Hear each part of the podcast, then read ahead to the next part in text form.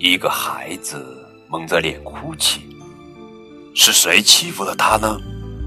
他身后有一群小朋友。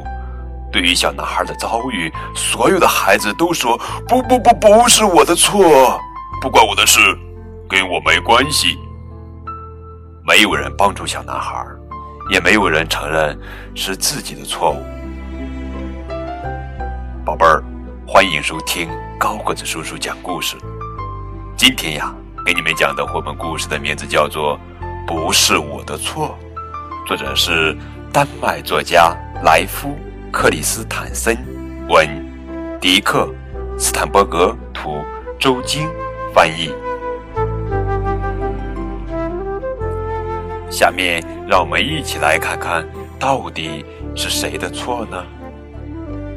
小女孩说：“那是课间发生的事情，不关我的事啊。”一个小男孩说：“我不知道事情是怎么开始的，也不知道他为什么哭。”另一个女孩说：“老师说呀，我知道是怎么回事，我知道他为什么哭，但确实不是我的错。”另外一个男孩说：“我很害怕，我什么都不敢做，只能在一边看着。”小女孩说：“那么多人在欺负他，我一个人也没有办法，这不能怪我呀。”另外一个男孩说：“很多人都打了他，其实所有人都打了他。”我只轻轻地打了他一下，这时候又站出来一个小女孩。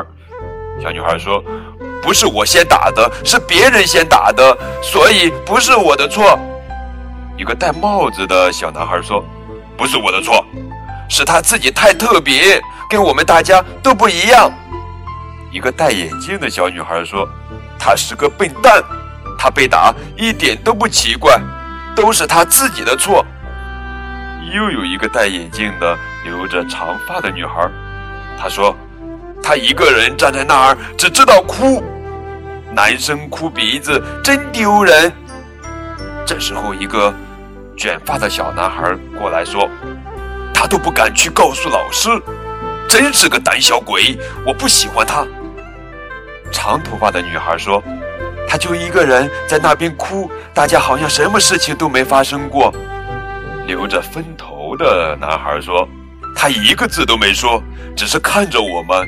他应该大声求救啊！我并不是故意要打他，因为所有人都在打他，所以我也打了他，不是我的错。和我真的没有关系吗？好了，宝贝儿，这就是今天的绘本故事，不是我的错。”作者呀，用最简洁的线条和生活化的语言，讲述了一个经常发生在我们身边的小事。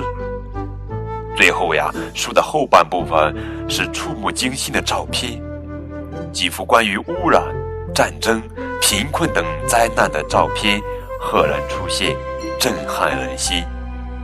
世界上正在发生的许多事，我们都责无旁贷。作者以绘本的形式进行反讽。教育我们孩子的社会责任感，宝贝儿，如果在你班上发生像故事一样的事情，你会怎么做呢？在故事中，每个人都说不是我的错，那你认为到底是谁的错呢？更多互动可以添加高个子叔叔的微信，或者在励志电台评论下方直接回复，等你哦。